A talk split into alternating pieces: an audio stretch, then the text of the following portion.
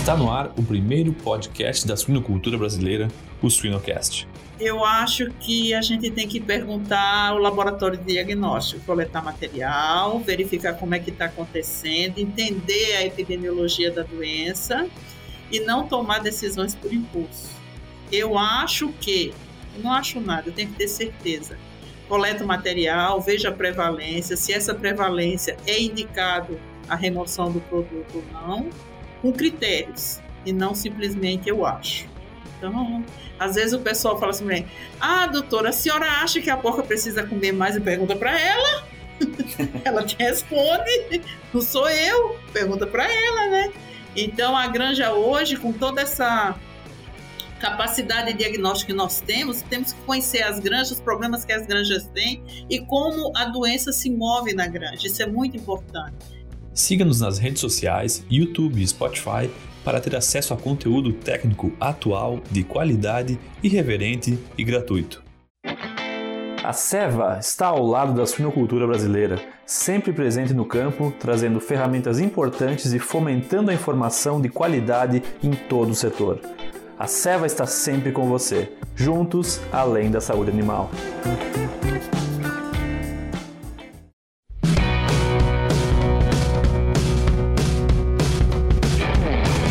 Olá pessoal, eu me chamo Jamil Facim e o Sinocast só é possível através do apoio de empresas inovadoras que apoiam a educação continuada na suinocultura brasileira.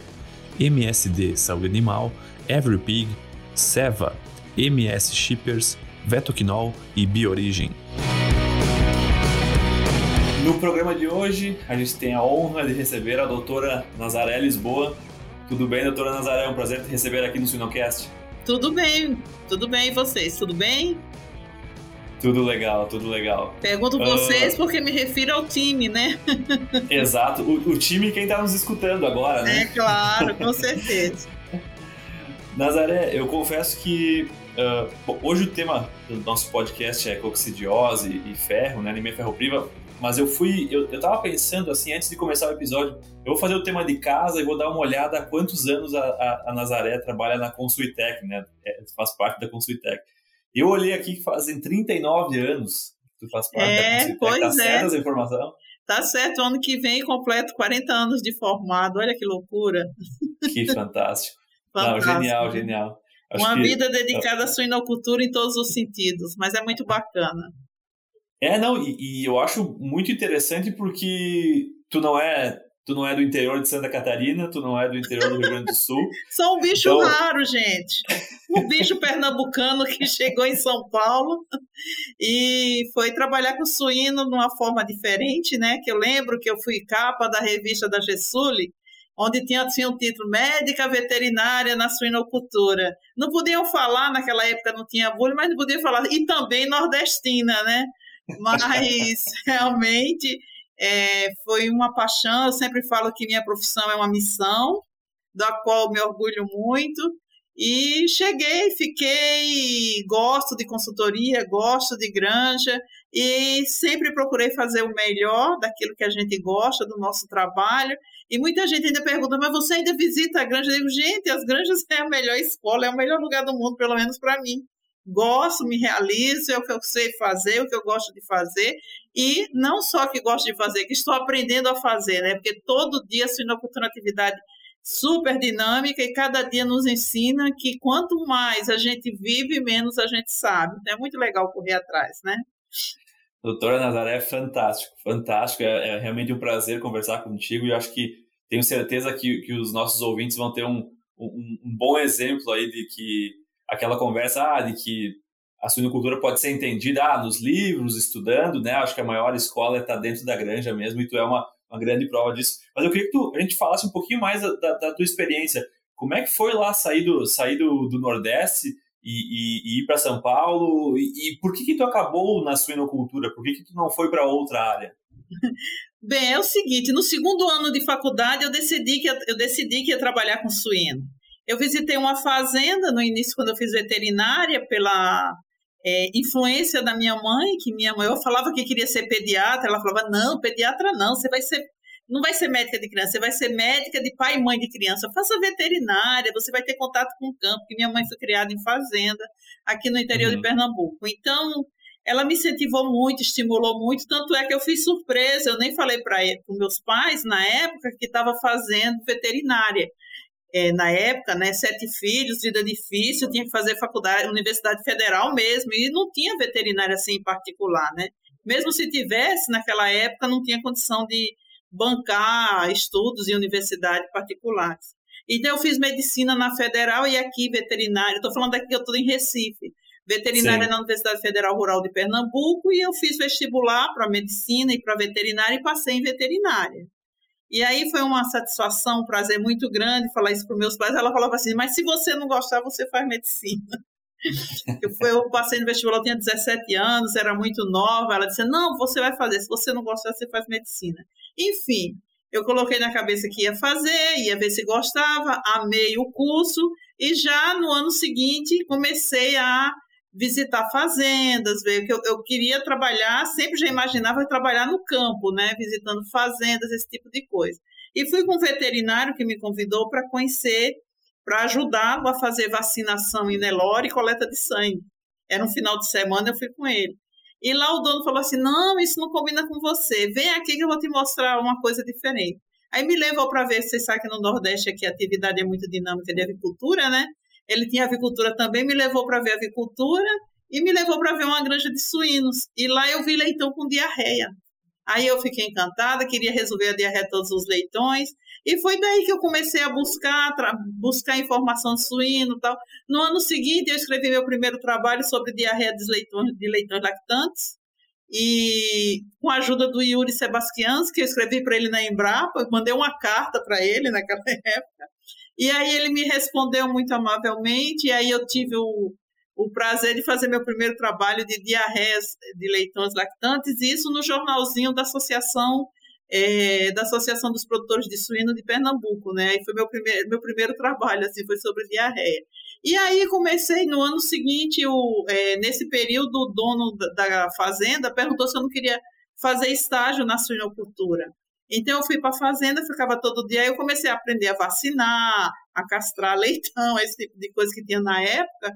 E foi da onde eu é, pensei, tinha muita afinidade, se eu acho que eu vou trabalhar com suíno.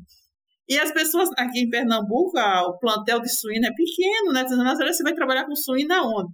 E eu coloquei na cabeça que eu ia trabalhar com suíno na Alemanha. Quer dizer, eu acho que eu vou trabalhar com suíno na Alemanha porque a gente tinha a Universidade de Pernambuco com convênio com a de Hannover, e eu sabia que a Alemanha tinha uma suinocultura forte também. Aqui tinha na universidade a, a, o convênio é com a clínica de grandes animais, do qual eu fazia estágio também na clínica de bovino em Garanhuns. Então foi essa história, eu tive paixão por suíno, comecei a procurar, na escola não tinha cadáver de suíno, fiz minha mãe comprar um porco para a gente estudar a anatomia do porco também. E foi divertido, né? Foi divertido, foi legal. Quando eu terminei a faculdade, é, resolvi fazer estágio em São Paulo. Eu tinha uma amiga que tinha parentes em Campinas, e aí fui fazer estágio na, na época na Grosseres, na Humus, aprender inseminação.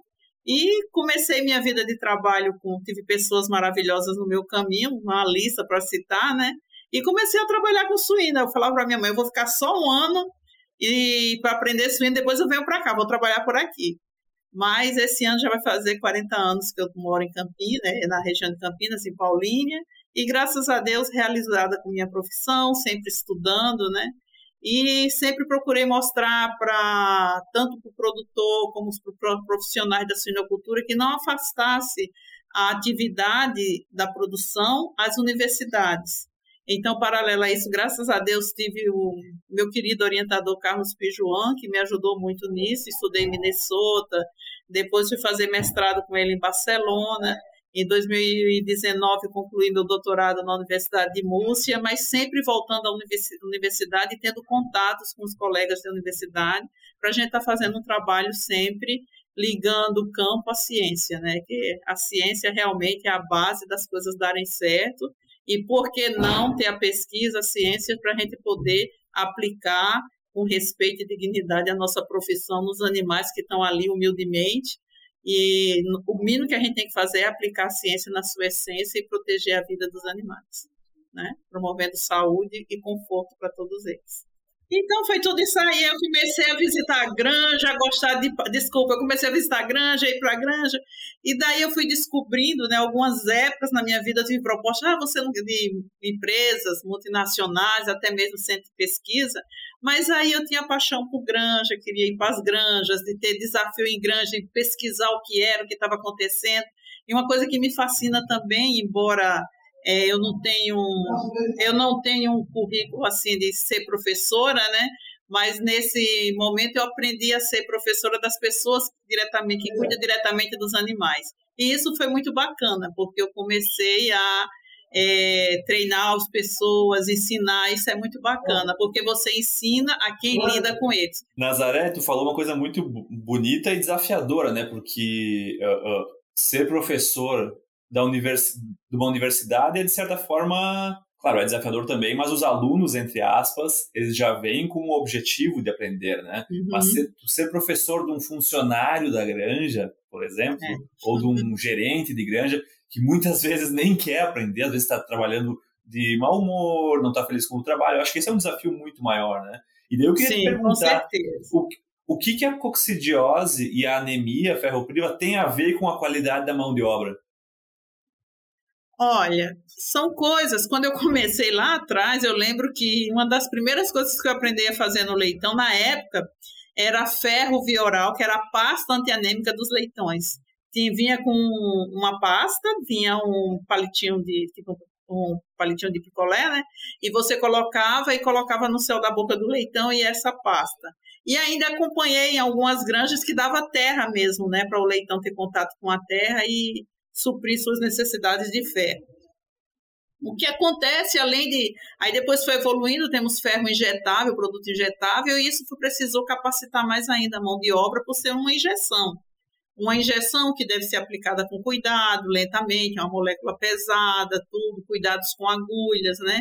E com até então, na década de 90, não se tinha tanto conhecimento do que as agulhas podia contaminar e tantos problemas. Aí, com o advento da Pierce, é, começou a ter todos esses cuidados de agulha e a gente foi especializando mais as pessoas que faziam injeções né, dentro de granja, com cuidado de agulha, não deixar a agulha cravada no tubo, todo esse tipo de coisa. E aí foi precisando de pessoas mais especializadas para manejar o ferro. Depois de um tempo começou, tinha muito problema de coccidiose em avicultura, né? Em suinocultura às vezes tinha, mas não tinha diagnóstico, né? Diagnóstico era uma coisa muito carente na suinocultura, que eu acho fantástico, que evoluiu nos últimos cinco anos.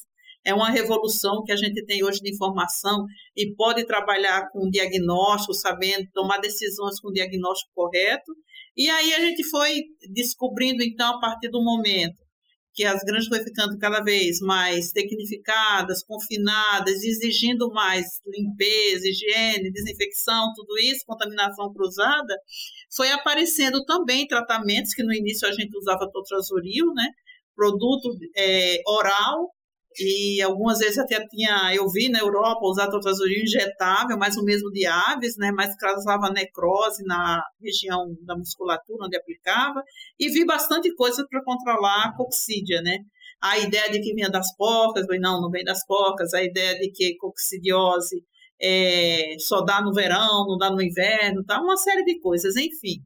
Não só coccidiose, vamos falar de uma maneira geral, das diarreias de maternidade, precisa de uma conscientização muito grande de contaminação cruzada dentro da maternidade e contaminação de ambiente. Então, a gente tem que cada vez mais trabalhar em controle de é, de desinfecção, né, de lavagem, desinfecção, tudo para eliminar toda nessa, né, nessa limpeza, nesse processo, eliminar possíveis agentes que podem comprometer a saúde dos animais no próximo ciclo. E a outra coisa também, quando um ciclo, quando um, uma leitegada ou a maternidade, os animais que saíram têm problema, a diferenciação que deve ser feita, porque saiu animais com problema, com histórico de problema, o capricho que a gente deve ter, todos os cuidados redobrados para realmente ter uma lavagem, desinfecção, seja de preferência com água quente, quando possível, usando detergente, é, usando todos os processos né, de lavar com água e sabão, enxaguar, seco, depois de seco, aplicação de desinfetante, depois da aplicação do desinfetante, esperar secar para poder entrar os animais, para também não estar tá diluindo o produto em sala úmida, da qual vai comprometer a, o grau de concentração dos desinfetantes e isso vai dar problemas para o processo. Mas é, cada dia, graças a Deus, a gente tem no mercado. É, hoje a gente tem uma super porca que cuida muito bem dos seus leitões e a gente tem que cuidar bastante dela também. E o que é está acontecendo hoje no mercado? Cada dia as empresas estão se especializando mais no, na ambiência, nas instalações. E essa especialização está trazendo para nós um controle melhor de doenças, além de treinar as pessoas com a biosseguridade interna, as medidas de biosseguridade interna, higiene das mãos, higiene dos calçados, da roupa, que a gente sabe que tudo isso pode levar problemas de um lugar para outro, lavar as mãos, usar luva, né? Todo todo esse aprendizado, inclusive com os problemas que a gente está tendo no momento, veio reforçar e faz com que a gente controle melhor os problemas de diarreia de leitão lactante. Então, muitas granjas usam de rotina programas de controle, eu falo que é, o controle não é preventivo, é um tratamento, né? não é uma vacina, não é uma prevenção, são medidas de manejo para controlar a doença. Então, é, preventivo é vacina mesmo. Então, a gente hoje no campo vê granjas que realmente usa de forma de rotina, usa todo o processo de todos os cuidados que tem que ter de limpeza, desinfecção, higiene e também usa, adota é, controle de coxídia de uma forma generalizada, onde todos os leitões recebem o produto. E o ferro, paralelo a isso, o ferro é usado em todos os leitões, em todas as granjas, de forma injetável. Tomara que surjam novas opções, né, de uma maneira que não tenha que dar tanta, tantas agulhadas no leitão, tanta injeção né, nos leitões, agulhada é bem campezinho, digamos assim, é bem do campo, mas que não precisa dar tanta injeção para não ter problemas de contaminação na pele, né, de uma agulha de uma litegada para outra, ter cuidado de trocar agulha, tudo isso acaba sendo é, um cuidado que a gente tem que ter reforçado, né. Mas a aplicação de ferro hoje, todas as granjas fazem, é injetável, né, em todas as granjas e ocorre no terceiro dia de vida. E o controle de coccidiose ocorre nas granjas de dois a três dias de vida e algumas granjas têm maior desafio se faz mais uma dose de 7 a 10 dias. Mas eu sempre recomendo, quando tem problema de coccidiose, medicar toda a leitegada, todos os leitões com o totrazoril, que é o mais correto, medicar de pelo menos duas ou três doses, para que realmente tenha controle do, do problema, né? Isso não se estenda. Não temos relato que tenha problema em creche, mas na maternidade é, dá uma desuniformidade na, no lote, né? E isso vai comprometer os resultados para frente. Mas, uhum. de uma maneira geral, essas são, o, são as vias que a gente vê, né? O, o, é, o se usa de forma oral, né? Na maioria das granjas, e agora tendo possibilidade de produtos é, fazendo com que uma injeção contenha é, tanto ferro como totrazolil, para facilitar manejo e, e também controle de problemas nas granjas que precisam. Tem granjas que não usam, né, usa só o ferro e não usa nem no inverno no verão. Já tenho, eu dou consultoria em granjas que faz mais de três anos que não usa e que não tem histórico de diarreia na maternidade devido é, pode até ter subclínico, né, algum problema subclínico, mas com leitões sendo desmamados com 7,2 kg, com 22, 23 dias, 7,5 kg, e sem histórico de diarreia na maternidade. O que, é que tem sido feito nessas granjas? Um bom manejo de desinfecção, de limpeza e desinfecção, um bom cuidado com a fêmea pré-parto, né? Para que essa fêmea, a gente ensina elas a comerem direto, porque a falta de alimento também vai proporcionar os leitões de diarreia, porque falta leite, né?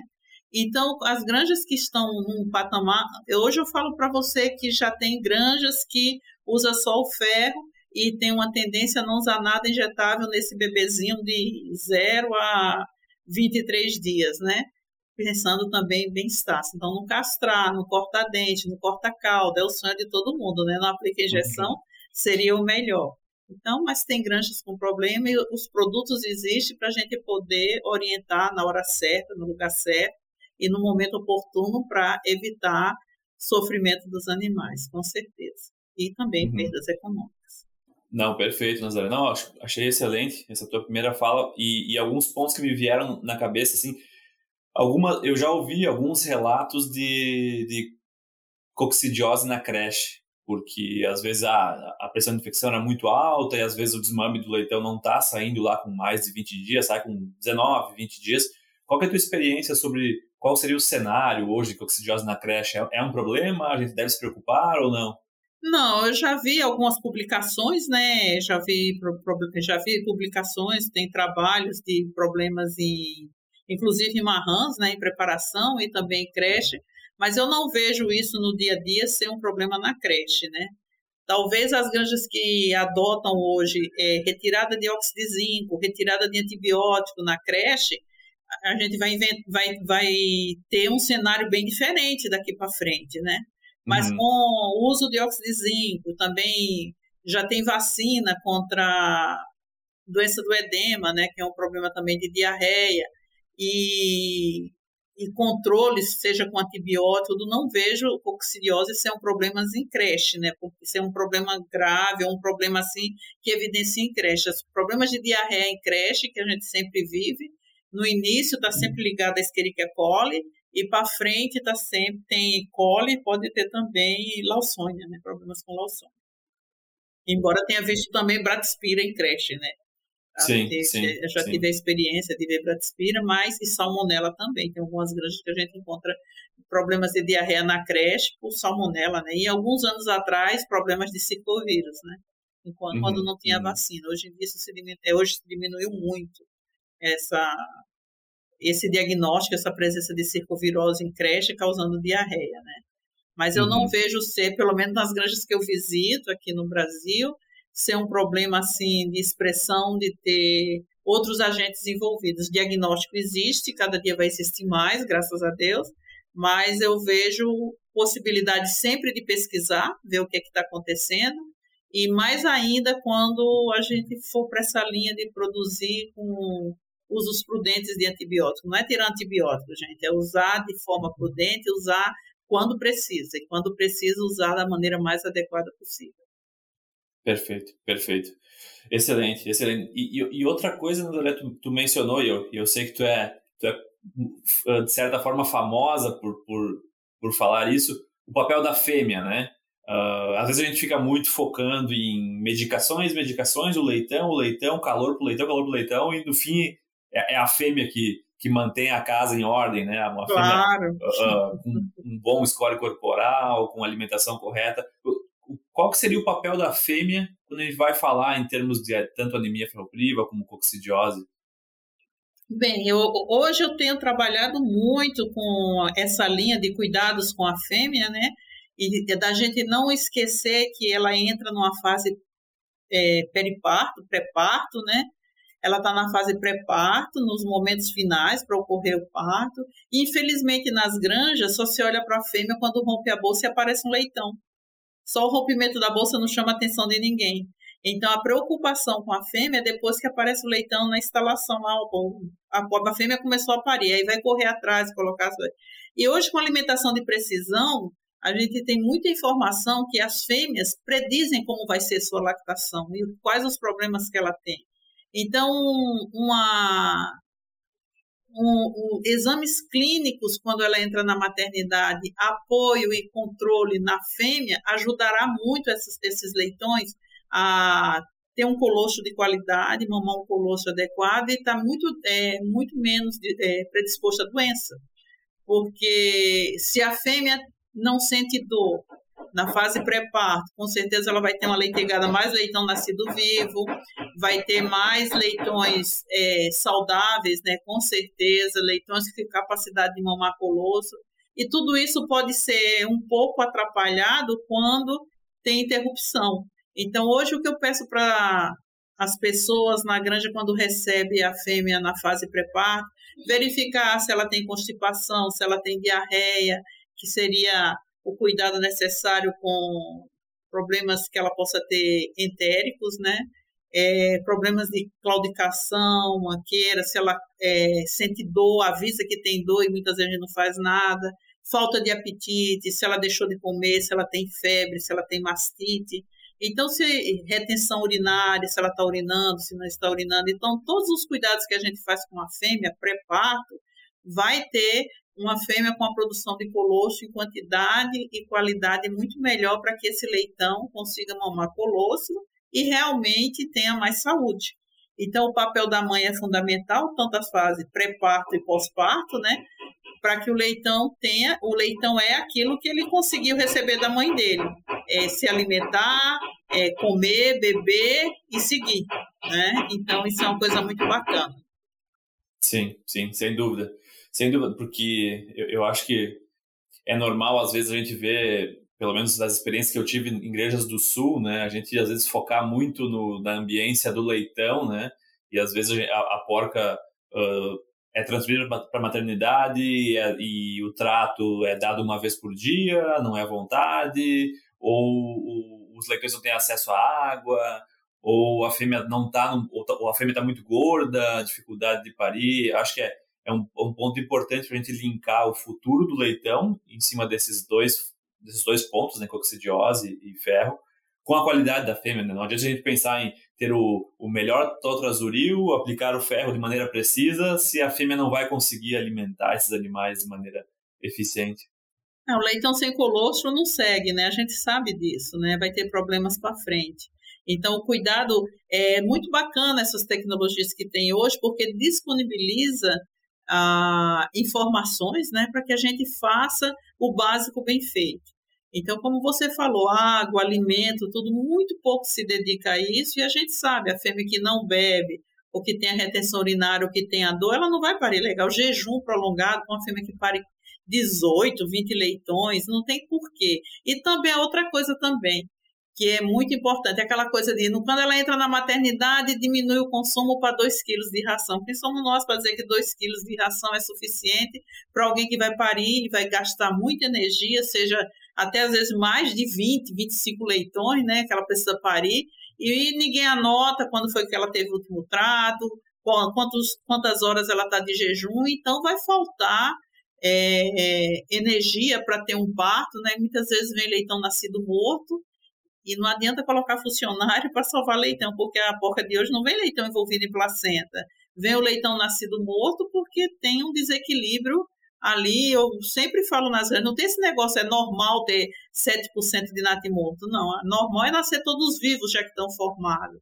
Então entra toda essa linha de cuidados com a fêmea pré-parto, durante o parto, durante a lactação, para ela preparar os próximos, é, a próxima ovulação, né, ter capacidade de ter óvulos com capacidade de bom desenvolvimento embrionário e que a fêmea tenha condição também de, é, de se manter, a gente sabe que ela continua crescendo, né, de crescer, se manter e gerar mais produção, porque ela se dá totalmente né, para a cria, tanto para a produção de leite como também para desenvolver os leitões, ela se dá ao máximo. Se a gente não der a necessidade básica, realmente não vamos ter leitões mamando colostro, né, e ter um animais saudável para que realmente recebam o produto não de forma é, de ser um estímulo para ele ganhar peso e sim para tratar uma enfermidade. É diferente, uhum. né?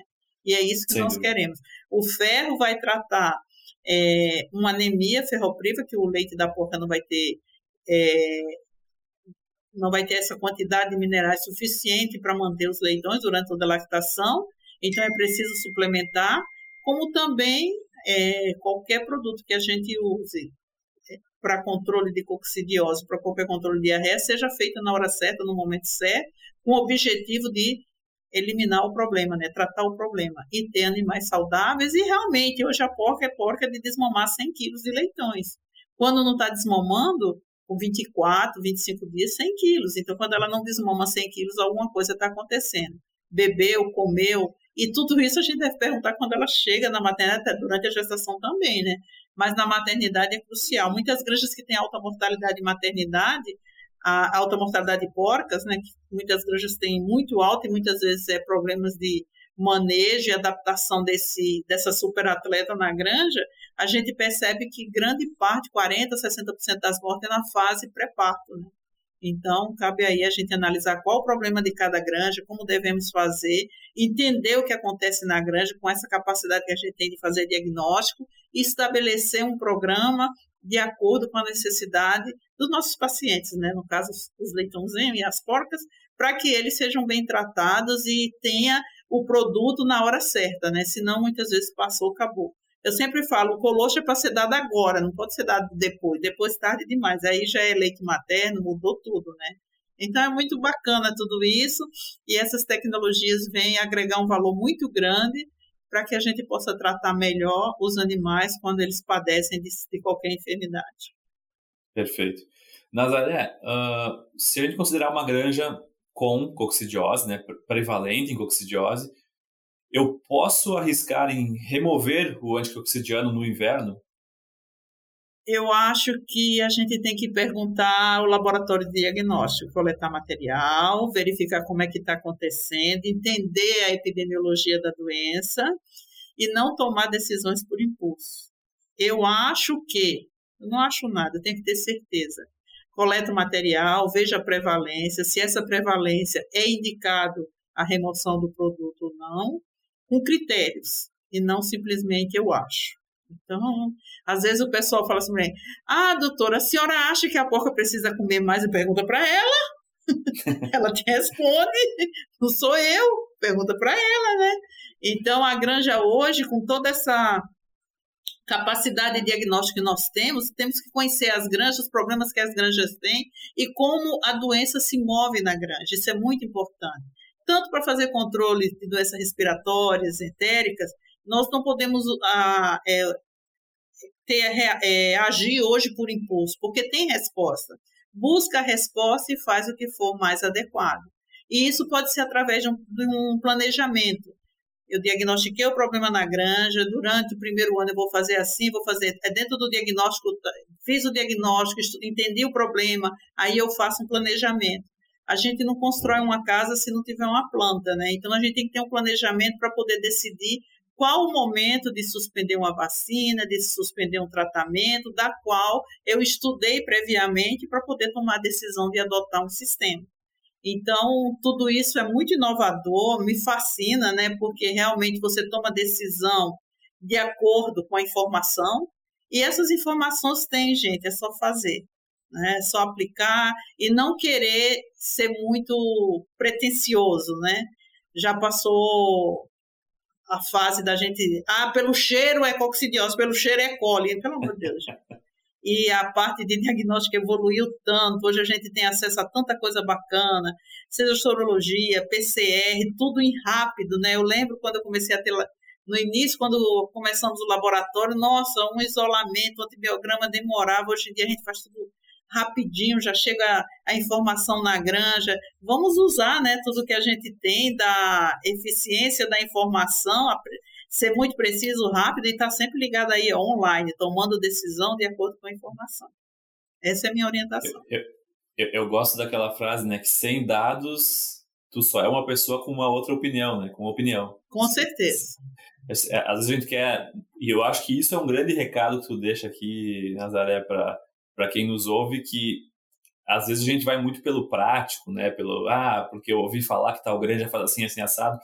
Mas, é mas assim, já mandou uma amostra para o laboratório para ver o perfil da tua granja?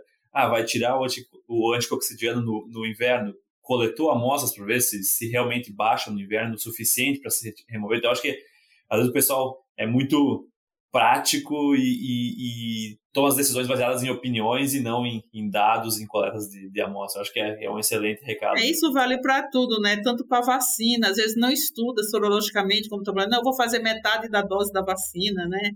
É, e é muito triste quando você acha tudo e depois você paga um preço muito caro por isso, né? Então é muito importante. Pergunte para quem sabe quem pode te dar resposta.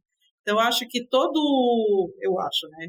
Hoje a gente tem certeza que todos os problemas na granja e a epidemiologia é uma ciência muito bacana, da qual abre no, é, nossa mente de entender o que está acontecendo. Quando você entende, você toma decisões muito mais pé no chão, com resultado econômico favorável, e mais ainda, você promove o bem-estar dos animais. Então, uhum. com tudo que a gente tem hoje de informação, continuar, eu sempre falo nas palestras, eu gosto muito de falar a frase, essa a seguinte frase: eu não posso é, querer mudar resultados fazendo o mesmo. Eu nunca vou conseguir ter resultado diferente fazendo o mesmo. Então, se você está fazendo uma coisa, continua com aquela, é, com aquele resultado, só tem uma coisa, você tem que mudar, né? Se você tem que mudar, tem que fazer, gente. A, a, o recado que eu dou aqui hoje, o mundo com a, a informação que se tem, a velocidade da informação e a precisão que se tem hoje, a possibilidade de se fazer diagnóstico, não tem por que a gente ficar achando nada. Vamos perguntar, vamos fazer e saber o momento certo, né? Como eu falei, tudo tem que ter um projeto. Então, você vai ter um projeto de erradicação, um projeto de controle, um projeto de erradicação com vacina, um projeto de erradicação sem vacina, um projeto de erradicação com medicamento, porque são controles. Mas para você atuar de forma adequada, você tem que saber onde você está pisando, né? Qual o universo disso. E veterinários, por favor, amem epidemiologia. Epidemiologia e estatística dá resposta para muita coisa e faz a gente ter sucesso no nosso trabalho. Excelente, Nazaré. Adorei esse, esse teu recado. Nazaré, uma última de coccidiose. Uh, eu, nas aulas do professor Davi Barcelos, escutava muito sobre piso, né? O tipo do piso, o quanto que o tipo do piso interfere na, na prevalência da coccidiose nas granjas. Ah, isso é uma resposta muito bacana que a gente tem hoje. Se você fizer suave de superfície, você vai ver esses, é, esses dias a doutora Adriana, que trabalha comigo, patologista, ela fez um trabalho em uma granja que tinha comedouro de inox para porca e comedouro de alvenaria. Gente, depois da desinfecção, tudo, vocês não imaginam a quantidade de bactérias que tinha, que estava presente nos comedores de alvenaria e zero nos comedores de inox. Então, piso de maternidade que se recomenda realmente é piso vazado, né? Seja piso plástico, ripado para porca, ferro fundido é um dos melhores, né? Carta temperatura também. Então, a gente tem que procurar é, manter piso do que facilite, não que a gente vai acabar as grandes tem piso sólido, não, ela requer um cuidado maior no processo de limpeza e desinfecção. E também perguntar, faz suave de superfície e ver quais os agentes que estão presentes ali com aquele processo que você fez. É outra coisa também. O lote repete o problema. Se está repetindo o problema, é que o que eu fiz não está bem feito, tem que melhorar. Então, além de todas as informações que a gente tem em diagnóstico, você pode fazer suave de superfície e saber o que é que está presente naquela área, naquela região. E aí você ter, se planejar dentro do financeiro da empresa, o que vai me custar trocar piso, adequar piso, e o que vai me custar manter um sistema, quando tem concreto, por exemplo, vassoura de fogo, água quente, tudo para poder ter uma desinfecção melhor. E madeira é mais complicada ainda, né? Porque a madeira é mais difícil de estar de, de tá lavando tudo. Mas hoje existem muitas opções de comedores de plástico, comedores de inox, né? É, até mesmo de ardósia, que é mais fácil de lavar, não tem tanta área porosa. Mas vocês perguntem, o que eu estou fazendo está sendo legal, está tendo contaminação? E também não só, não vai sair por aí fazendo suave tudo para ter resposta disso, né? Isso tem que ter um programa. Mas reincidindo os problemas no, no próximo lote. Aquilo que eu falei, eu não posso ter resultado diferente fazendo o mesmo. Então, se está reincidindo o problema e eu vejo, faço um, uma instalação e da qual eu vejo que fiz piso plástico, tem menos incidência do que o outro. Agora, quando eu tenho os dois sistemas e tudo está com problema, aí é complicado, né? Não podemos Sim. generalizar, dizer que ah, vai correr, ocorrer mais determinado problema porque a granja não tem temperatura controlada, não tem ambiente, não. Você vai perder um pouco de resultado, mas você pode fazer melhor com aquilo que você tem. O que não pode é você querer fazer como se tivesse, entendeu? Se eu não tenho um ambiente climatizado para as porcas, eu tenho que mudar o horário de trato, tenho que dar é, a situação da granja, eu tenho que me adequar a ela mas eu não posso tratar como se tivesse, né? Aí realmente você não consegue resolver o problema. Mas um piso de concreto em maternidade também tem suas vantagens para a porca, que é mais fresquinho, né? É, pode ser usado, ser explorado, tudo, e tem um controle muito grande de, de, lavagem, desinfecção, e também um controle de como você vai administrar o tratamento e as medidas de manejo para que tenha um menor impacto econômico um menor impacto da doença quando os animais forem desafiados. Tá? Mas, de preferência, planeja, planeja para as porcas que produzem 35 leitões aí, uma maternidade com tudo que ela tem direito. Tá? Afinal, Exatamente. ela paga a conta, né? Que você imagina, hoje a gente vê, é, eu visito granjas, você imagina, tem granjas que com a mesma idade desmama 72 quilos de leitões e tem granjas que desmama 100 quilos de leitões. Então, que oportunidade eu estou perdendo nisso? Então, entra naqueles cálculos que a gente deve fazer financeiro e ver que realmente vale a pena o investimento, né? o retorno vai ser muito rápido. Imagina desmamar 30 quilos, 20 quilos que seja, por leitegada dentro de uma granja, o que isso repercute, né? A mais, é né? Interessante. É, exato. Mas tá aí, gente. A suinocultura ela é bonita, ela é fantástica, é desafiadora por isso. É uma atividade muito dinâmica, cheia de desafio e faz com que a gente se mova, né? Não podemos parar, né? exatamente, exatamente. E, e, e, Nazaré, uma última agora de ferro. A anemia ferropriva, aqueles leitões que, que, ah, que a gente não, não deu ferro por, por alguma falha no processo, ela é um fator de risco para doenças no futuro da vida dos leitões? Sim, principalmente para diarreia, né? E também no futuro é um animal que está com seu sistema imune desafiado. A gente sabe que nas granjas os grandes problemas suínos é doença entérica e respiratória. Então você abre portas para ter mais problemas no futuro, problemas sanitários. A gente sabe que o leitão de hoje será o terminado de amanhã. Se queremos ter velocidade de crescimento de um quilo na terminação, temos que preparar melhor esses leitões e dar, como eu falei, o colostro, né, o próprio ferro, tudo que possa existir de desafios que, que complica o seu metabolismo vai diminuir a imunidade e vai predispor a doença.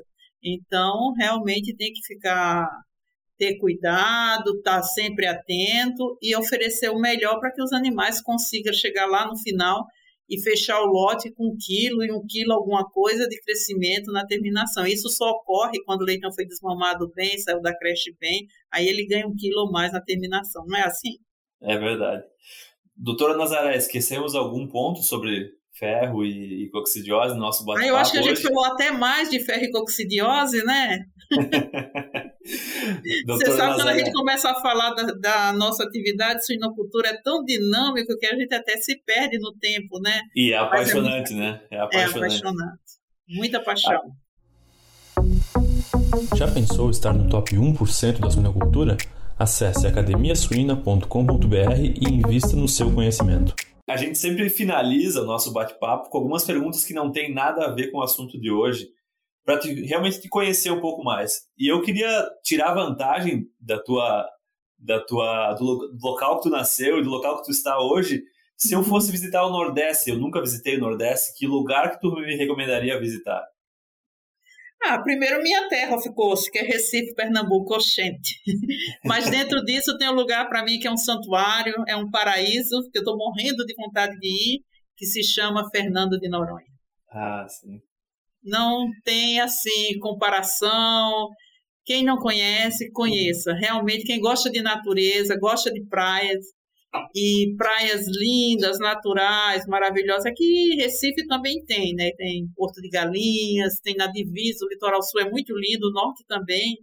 Tanto para João Pessoa como Maceió tem praias lindas, ainda com muito coqueiro, né? Umas praias lindas, uma temperatura de 25, 28 graus, aguinha morninha maravilhosa. Mas, gente, se querem, você não pode passar pela vida sem conhecer o paraíso de Fernando de Noronha. Tá? Está tá, tá na minha lista. Tá na minha e lista. vai conhecer Maldivas, Bora Bora, tudo é lindo e maravilhoso, mas Noronha também é, tá? Dá licença. Muito Exato. lindo, tá? E Nazaré, se eu te desse 100 reais hoje, o que, que tu faria com esse dinheiro? 100 reais hoje. Ai, gente, eu acho que eu daria alimento para quem tem fome. Excelente. É, é uma, Ou se é eu tivesse com fome também, eu dividiria 50 para cada um, mas compraria alimento. Perfeito, perfeito. E uma última, Nazaré. Uh, o que que tu tem vontade de fazer na vida que tu ainda não fez? O que eu tenho vontade de fazer na vida que eu ainda não fiz. Tem alguns lugares para visitar, né? Eu acho que é interessante. Mas de viagem, vamos dizer, viagem é uma coisa que é muito bacana que eu acabei esquecendo de falar para vocês é que a suinocultura me trouxe a oportunidade de viajar muito, uma das coisas que eu mais gosto na vida. Eu adoro viajar. Então, realmente, isso é fantástico, tá?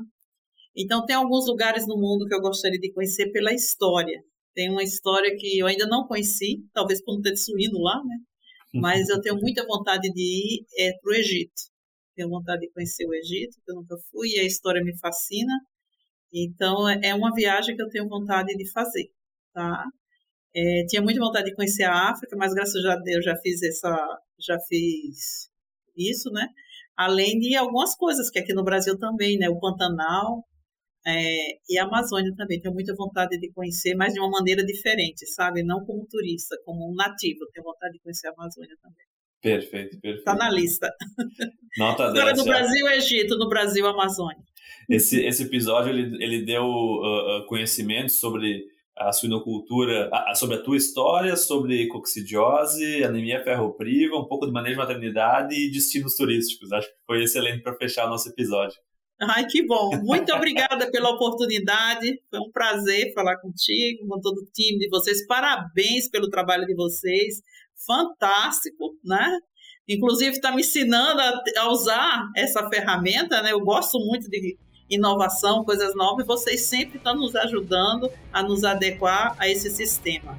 Que bom ter uma geração nova fazendo essas coisas importantes e é, não nos separando tanto por, é, pelo contrário, nos complementando pelo conhecimento de um e do outro. Isso é muito bacana.